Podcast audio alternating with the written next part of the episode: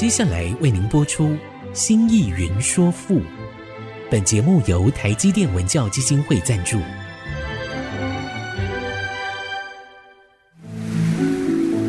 从气盖山河的朝代风华，到细腻抒情的人生长叹，跨越朝代，开启诗词盛世，《新意云说赋》。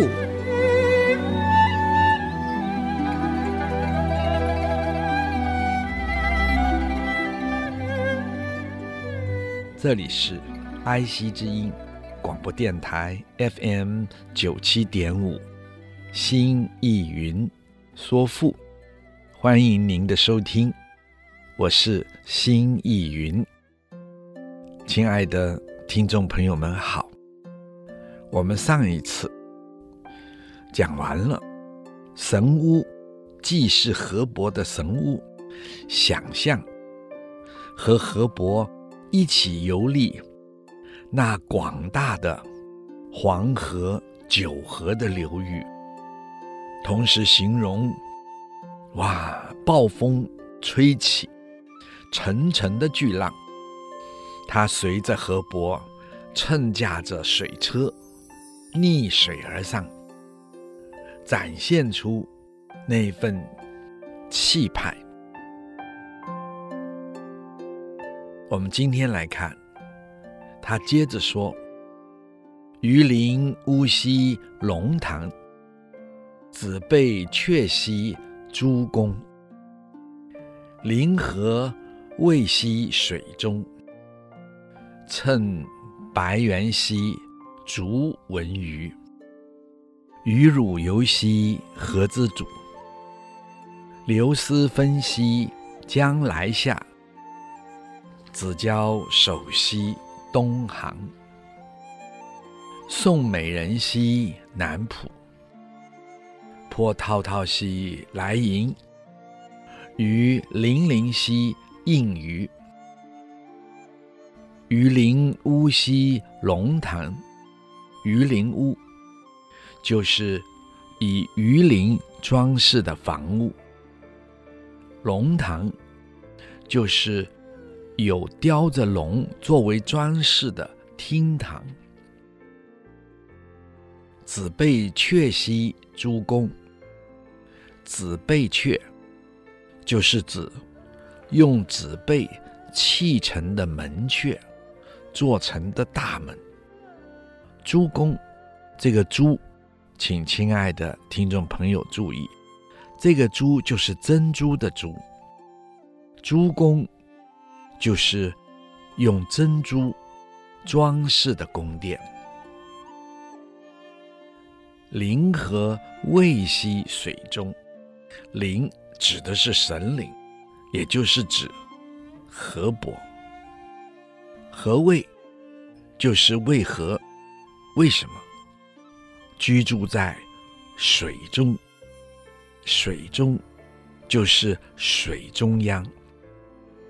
这句话，也就是问说：“神呐，您为何长期的居住在水的中央啊？乘白猿兮逐文鱼，乘就是驾驶或者搭乘。白猿，请亲爱的听众朋友注意，这个猿指的是鳖。不过。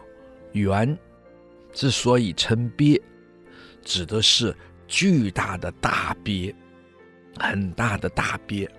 我们现在在日常生活中看见的鳖，哎，都像一般盘子那么大，但是这个圆呢，非常的大。白圆就是白色的大鳖，那都有数百年之久的老鳖了。竹文鱼，竹是追随，请亲爱的听众朋友注意，这个竹是追随，文鱼是有斑彩的鱼，这个文指的是彩纹，有彩纹、有斑彩的鱼。鱼如游兮河之主，鱼就是汉，如就是你，指河伯。游是游玩、游览。河之主，也就是黄河的沙洲，跟您一起在黄河的沙洲上游玩。流丝分析将来下，流失，流是流动，丝呢是溶解的冰块。这个，请亲爱的。听众朋友注意，我们平常没有接触到这种情形。那么，也就是到了春天，这个冰雪融了，黄河的冰块也开始溶解，所以这个“丝”字指的是溶解的冰块。那么这一句话“流丝分析”，就是指当。黄河流水的冰块溶解了，化成了流动的水流。分是纷纷，是讲众多的意思。将来下，将就是乃，来下指的是冲泻而下，一冲而下。那么这一句呢，也就是指。正在和河伯同游，在黄河的沙洲上，突然间，呀，上游冰块的溶解，黄河的冰化成了水流，纷纷的流了下来。子交首西东行，这个“子”是您，指的是河伯。有主祭的祭司说的：“交手就是拱拱手，东行就是顺着流水向东而去。这是指黄河必须东行向东流去。送美人兮南浦，送就是送别。”美人也请亲爱的听众朋友注意，指的是神灵，也就是指的是河伯。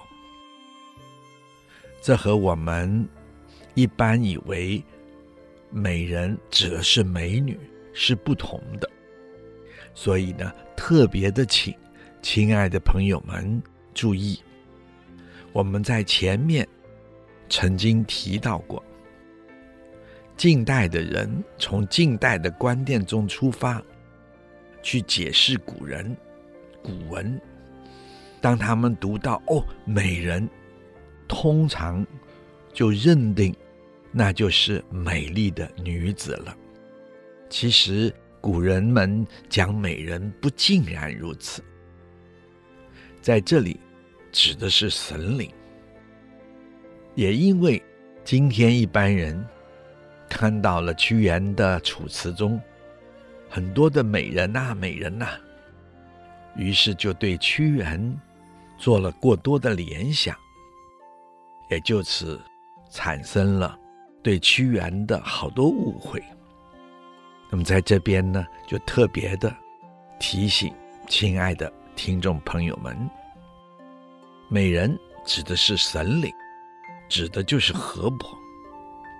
那是对他的赞美，因为神都是完善的，所以称之为美。什么是美？生命完善性的感受就是美。神灵是生命完善所展现的，也因此称之为美人。南浦指黄河的南岸，坡。滔滔兮来迎，波指的是黄河水的波浪。滔滔是说水流不断不绝的样子。来迎是前来迎接。与零零兮应鱼，零零。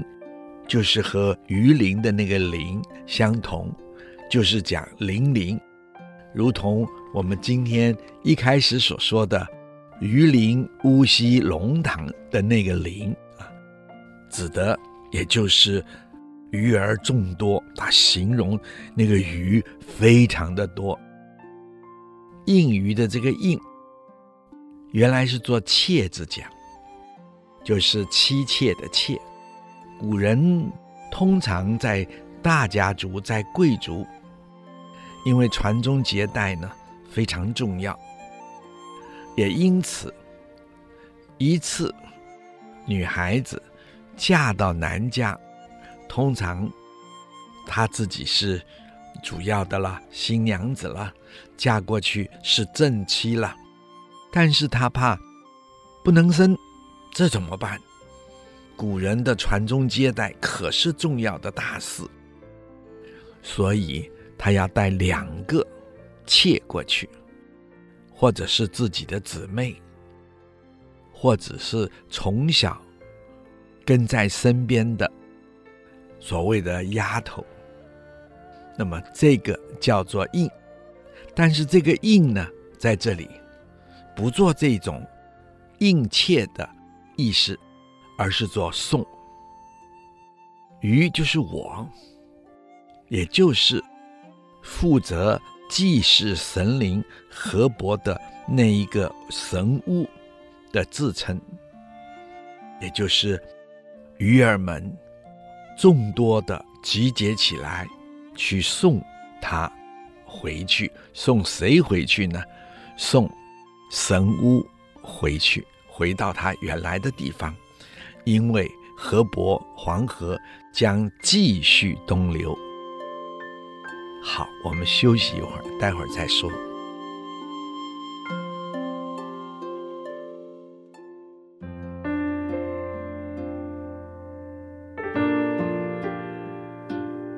欢迎您再一次回到爱惜之音竹科广播 FM 九七点五，心意云说赋。亲爱的听众朋友们好，我们的节目。每周四晚上八点播出，周日晚上十点重播。在其他的时间里，听众朋友们可以点选 AOD 水选即播，点听每一集已经播出的节目。同时，这个节目呢，在四个。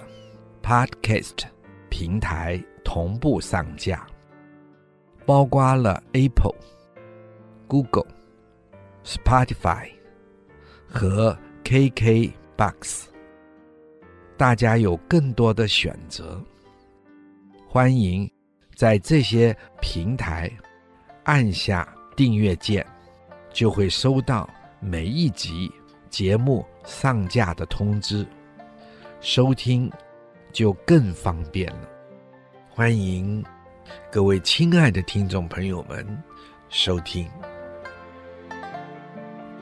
鱼鳞乌溪龙潭》，子备阙兮诸公，临河未兮水中，乘白猿兮逐文鱼，鱼乳游兮何之主，流丝纷兮。将来下，子交首兮东航。宋美人兮南浦，波滔滔兮来迎。鱼鳞鳞兮应鱼。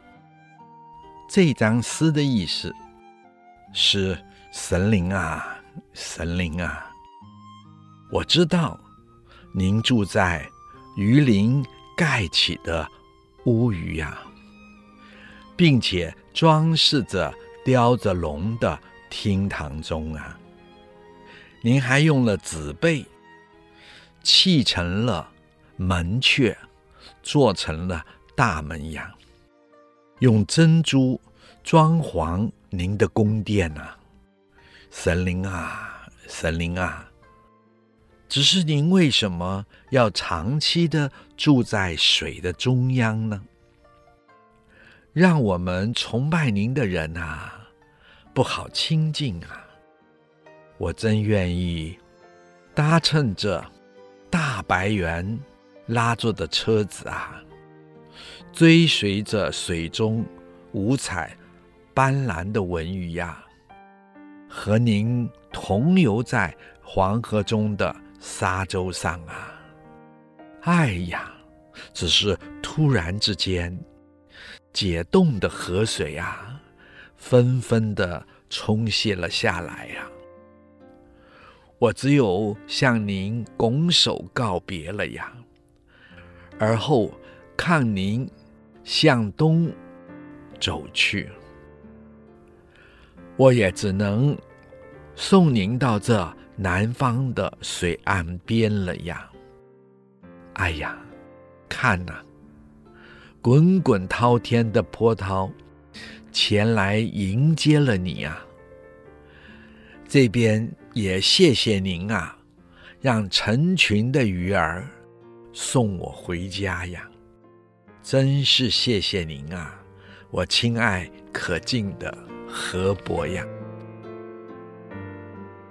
古人说：“黄河九折。”而注于海，黄河水流滔滔不绝，所以其神就称伯。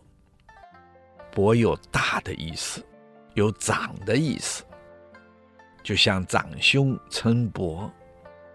伯仲叔季是传统中国的排行，伯就是老大。所以称伯是尊称，河伯就是尊称。又说黄河者，水之伯也。其上与天汉相应。什么是天汉？天汉呢，就是银河。因为黄河是四堵，四堵。那个堵就是三点水一个买卖的卖字，也就是四面八方的河流。而黄河呢，是四堵之长，它是四面八方所有河流的领袖老大，也因此就称它为河伯。至于应天汉，那个应就是相应于与天上的。银河相应，银河也就是天河，黄河是在地上的。不过呢，它是地上的老大，所以说就与天上的银河相应了。天上有银河，地上有黄河，所以称伯。再加上它是四堵之长，那么。称伯理所当然。古人根据《山海经》的说法，对于河伯又有另一套的说辞。《山海经》上说，河伯本名冰夷，冰啊，冰块的冰，夷呢，东夷的夷，冰夷，又称冯夷或者平夷。他住在河底住处，那是在昆仑山上了。所谓终极之渊，阳凹之山。同时，古人又说，河伯是位不守天规的放浪之神。他非常的浪漫，常常化作白龙出游。同时，喜欢在水中掀风作浪，这终于被天上的大神夷翼（后羿的羿，东夷的夷，夷翼）惩罚，射瞎了他的左眼，甚至于连他的妻子福妃，也就是洛神，也都被一亿。这个大神给抢走了，以至于河伯的脾气更坏了。他常常情绪不好，一怒之下就使黄河泛滥成灾，让洪水淹没大地。民间呢，也就因此特别的祭祀他。而后到了战国，在楚国，还发展出为河伯娶妻的故事来。或许年龄稍长一点的朋友，在高中的时候，可能还读过河伯娶妻的这一篇，录自《史记·古籍列传》里面，西门豹。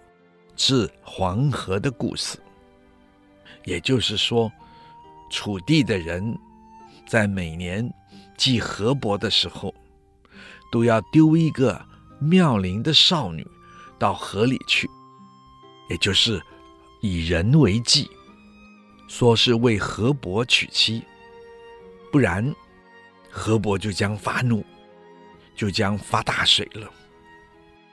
等到楚国的这位贤臣西门豹，他负责治理黄河，他就在祭祀的时候说，他先要跟河伯联络一下，于是就走到黄河边，伏耳倾听，而后起身说：“哦，河伯告诉我，他今年不要妙龄少女了。”他就要你们这些巫者去陪侍他，于是就把巫者的首领丢进了河里，把这些巫吓得半死。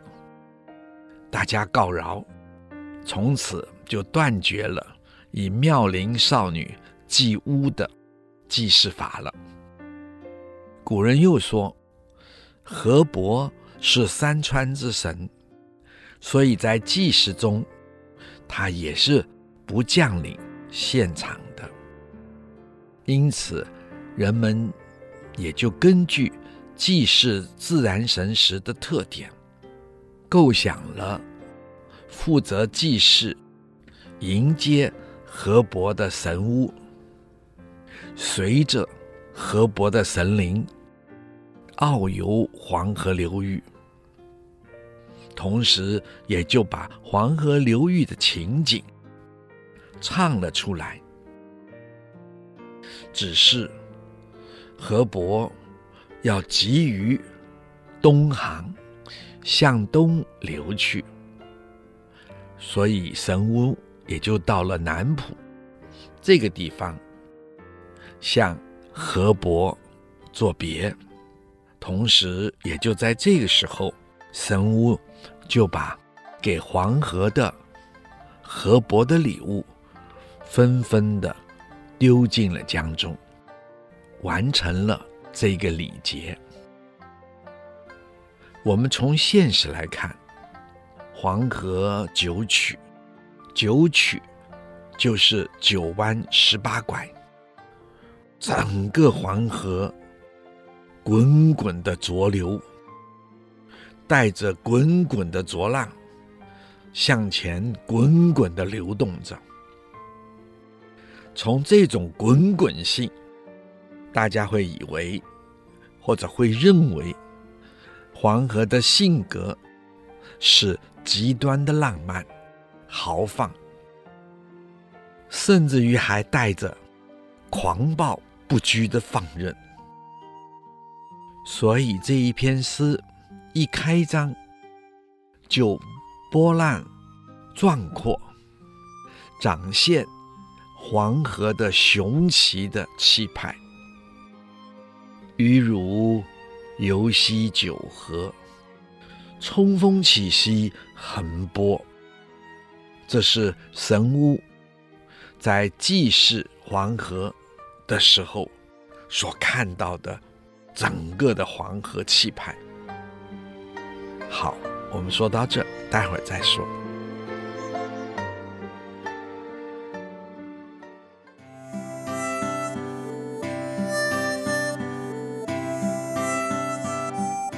欢迎您再一次回到爱惜之音竹科广播 FM 九七点五，心意云说赋。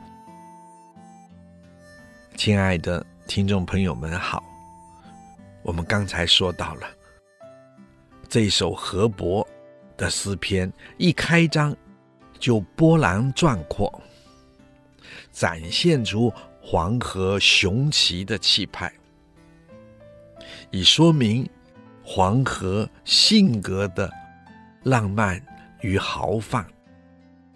所以说，与汝游兮九河，冲锋起兮横坡。那么，这个也点出神屋祭祀黄河的地点，大约是在黄河的中下流。所以他说：“滚滚黄河冲了过来。”当流进平原的时候，也就忽而缓慢，散漫地散开，化成了九条支流，而后再各自奔腾澎湃而去。诗人就想象迎神的神物。随着河伯向上流疾驰而去，然后逆流而上，所以这个时候冲天的巨浪迎风而下，然后天崩地裂的四碎而散。这时，神巫河伯驾驶着四龙。安坐在以荷叶为盖的水车上，在浪峰间蜿蜒飞驰，就像今天那些冲浪的人一样。亲爱的朋友们，想象那些冲浪的人，他们如何在浪尖上飘舞？这个时候，大概。河伯带着神物，也同样如此，在浪尖上飞驰，这样展现了河伯和神巫遨游在浪漫豪迈的疯狂浪涛之中。而后，诗人屈原再用笔一收，写出。登昆仑兮四望，心飞扬兮浩荡。日将暮兮怅忘归，惟吉普兮勿怀。而展现出平缓、舒怀而又飘逸的情感，在这样的舒展中。也展现了那深情如线的情感，这就是屈原高妙的文学艺术手笔，也展现了屈原高妙的文学艺术的才华，在一放一收，在一紧一松，在一急处。一平缓中，呈现出人本身心里的那一份感动。读九歌的这些诗篇，享受屈原高妙的文学才华，我就忍不住介绍了河伯。原先河伯是不介绍了，因为为了时间，想河伯神小一点，算了，不讲他吧。可是看到他的文具，忍不住介绍给大家。现在又忍不住来介绍三鬼。本来同样为了时间，为了节省时间，三鬼也是要省略的，可是也忍不住觉得三鬼那种缠绵悱恻的句子文学性极高，所以就偷偷抢些时间来介绍给亲爱的听众朋友。三鬼就是三神。依《春秋左传》还有《国语》的记载，他们说，大抵就是指木石之怪。木树木，石是石头，山林中的木石之怪。所谓的魑魅魍魉，这似乎是相当带着妖媚之气的，是不是？亲爱的听众朋友，在西汉《淮南子》里，称山神叫做萧阳。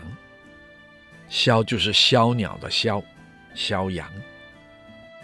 尔雅说，他们的样子啊，披头散发，走路非常的迅速、快捷，咻就不见了。我们眼睛才一眨，唰。他就消失了。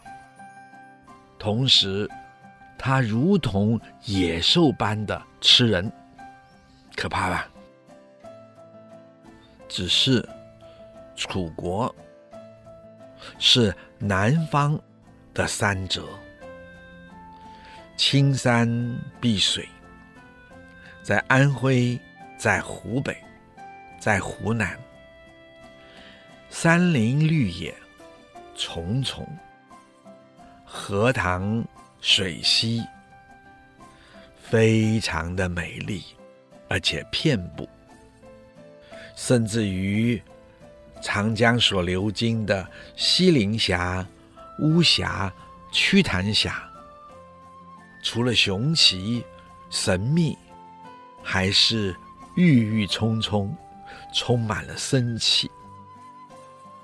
他们都同样是青山绿水，引发人心旷神怡的清奇之梦。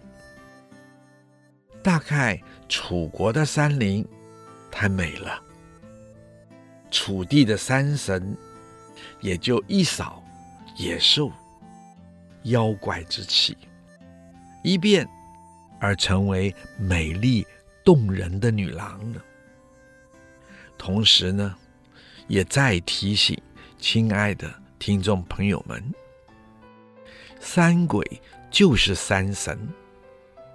古人“鬼神”两字是连用的，在中国传统的文字上，说“鬼者，归也”，归就是回去了，转回去了。这在闽南语中，也就是目前的台湾话里，都还保留了。哎呀，有些老人往生了，这几天没出来聊天了。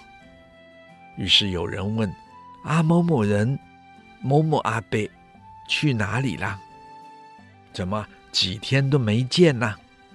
啊，就有人说了：“哦，一邓起呀啦。”伊邓来提亚了，他转回去了。或许亲爱的朋友们会问，特别是年轻的吧，转回何处去啊？那么简单的说，就是转回来处去了。如果再问，来处是何处啊？传统中国就会说。来自于无，或者说来自于无极之处。这和西方的说法不同。西方会说：“哦，他转回上帝了，因为人来自于上帝。”而中国是来自于无，或者来自于无极。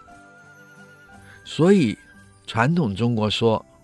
鬼者归也，人死曰鬼。人死叫做鬼，而鬼就是人回去了，回到原来的地方去了。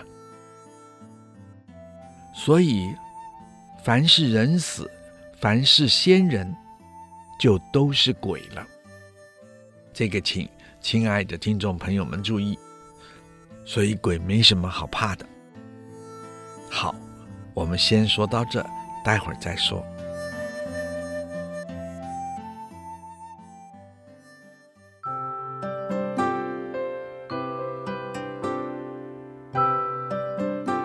欢迎您再次回到爱惜之音竹科广播。FM 九七点五，新意云说赋。我是辛义云，亲爱的听众朋友们，我们刚才说到了，古人说“鬼者归也，人死曰鬼”，所以凡是我们的先人，哎，他们都是鬼，所以鬼没什么可怕的。而至于什么是神呢？神也就是鬼，而神与鬼的不同在于。所谓的神，就是有遗爱，遗就是留，把爱留在人类，留在人世间，或者说有遗德在人，就对人类好的，有遗德在人间的，人们感谢他对人生命的贡献，于是就封他为神。这种。所谓的功德，是不可测之一种能力，是一个无可测的正能量，也因此称之为神，或者封之为神，由民间封他是神。我们看，在台湾供奉保生大帝、开漳圣王、妈祖、关公。以至于各府的王爷，其实都是来自于人世之间，只是他们对人世之间有了极大的贡献，那么人们就崇敬，就封他们为神，祭拜感恩于他们，所以这是一种感恩，甚至于客家人。供奉三山国王，他原本是自然神，谢谢这些自然神对他们的保护，因为客家人多半住在山林里。而后慢慢的，客家族群们也就把贡献最多的人物放进去，来代表三山国王的。是以古人鬼神是连用的，就如同《论语·雍也篇》“敬鬼神而远之”，《为政篇》“非其鬼而敬之”。汉代的大学者郑玄，他的注就说：“人神曰鬼。”古人说，全诗是写一个。美丽的山神，与他所思念的人相约，但是一直没有见到，所以全诗风格缠绵、悱恻、感人至深。若有人兮山之阿，披薜荔兮。带女萝，既含涕兮，又亦笑。子木鱼兮，善窈窕。乘赤豹兮，从文礼。辛夷居兮，结贵奇。披石兰兮，带杜衡。泽翻新兮，谓所思。余处幽篁兮，终不见天。路险难兮，独后来。若有人兮，三之阿。若有人，这个若就是好像、似乎、仿佛的意思。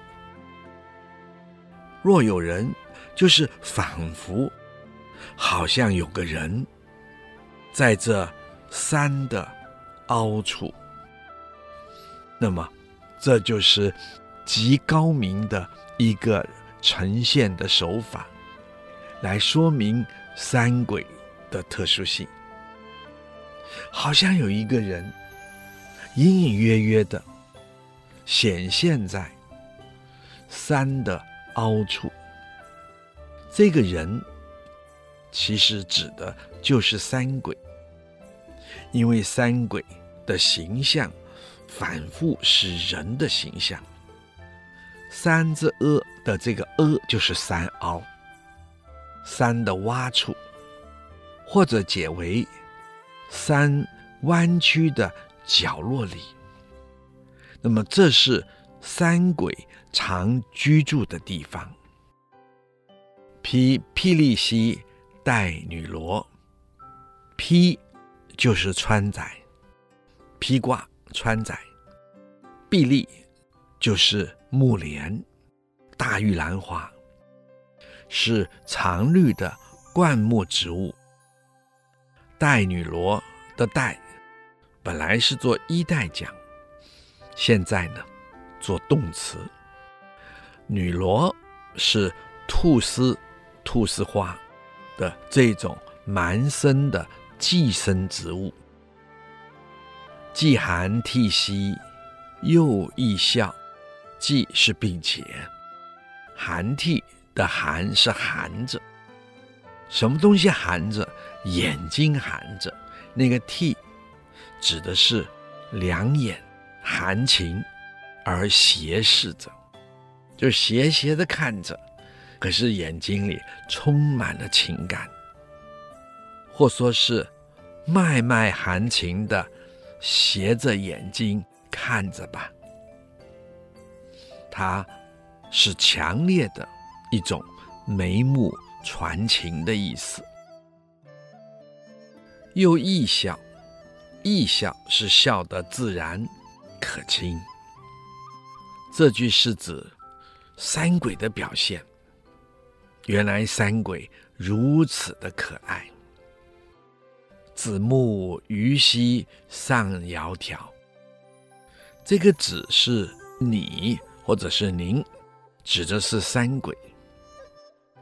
古人说，这一篇从这里之后，文中所讲的公子、灵修、君等等，都是山鬼想象中的爱人，那个没有来约会的爱人。慕是爱慕，是羡慕；鱼是我，也就是山鬼的自称。善是美好的意思。窈窕，《诗经》中的那个窈窕，指的是善良美好的样子。乘刺豹兮从文里，乘就是驾驶，刺豹就是毛色红刺而带着黑色纹理的豹子，叫做刺豹。从是跟随，纹理呢，就是黄黑相间的花纹的狸猫，大狸猫。辛夷车兮结桂旗，辛夷就是辛夷木，那是一种香木，春天开的花非常的香，极其美丽。像蜡烛、像笔一样的插入天空。辛夷居兮结桂旗，也就是用辛夷香木来做的车子。结桂旗，结是栓结，是席挂，桂就是桂枝，结桂旗就是悬挂着，用桂子。边界的惊奇，披石兰兮，带杜衡。这个披是川仔，石兰也同样是一种香草。带杜衡的带，也就是做动词啊，这个腰带是用杜衡的香草做成的。换句话说，带杜衡就是以杜衡作为衣带。则芳馨兮为所思，则是指采择，芳馨是香花，是香草，如石兰、杜衡的香草。为就是赠送，所思。也就是三鬼所思念的人。余处幽篁兮，终不见天。余是三鬼的自称，就是我。处就是居处，就是住在、生活在。幽篁，幽是深暗，篁呢是竹丛，也就是我住在。那幽深黑暗的竹林里，终不见天。这个终是终日，也就是整天。不见天，看不到太阳。路险难兮，独后来。出来的道路，这个路就是出路，就是道路。出来的道路非常的危险。险是危险，难是艰难，也非常的困难艰难。读后来，这个读加强语气，用来表现特别的意思。后来就是来迟了，这也就是三鬼没见到他所爱所想的人的原因了。也就在这里，三鬼说出他的遗憾。我们今天就讲到这里。如果您有任何问题或者是想法，欢迎您留言：triple w 点 ic 九七五点 com。刚刚提到的作品，我们也会放在节目网页上，可以边听边参阅。新意云说赋，我们下次再会。领略赋中风华，朝代气象。新意云说赋，由台积电文教基金会赞助播出。台积电文教基金会邀您走进赋的一方天地，与人文经典相遇。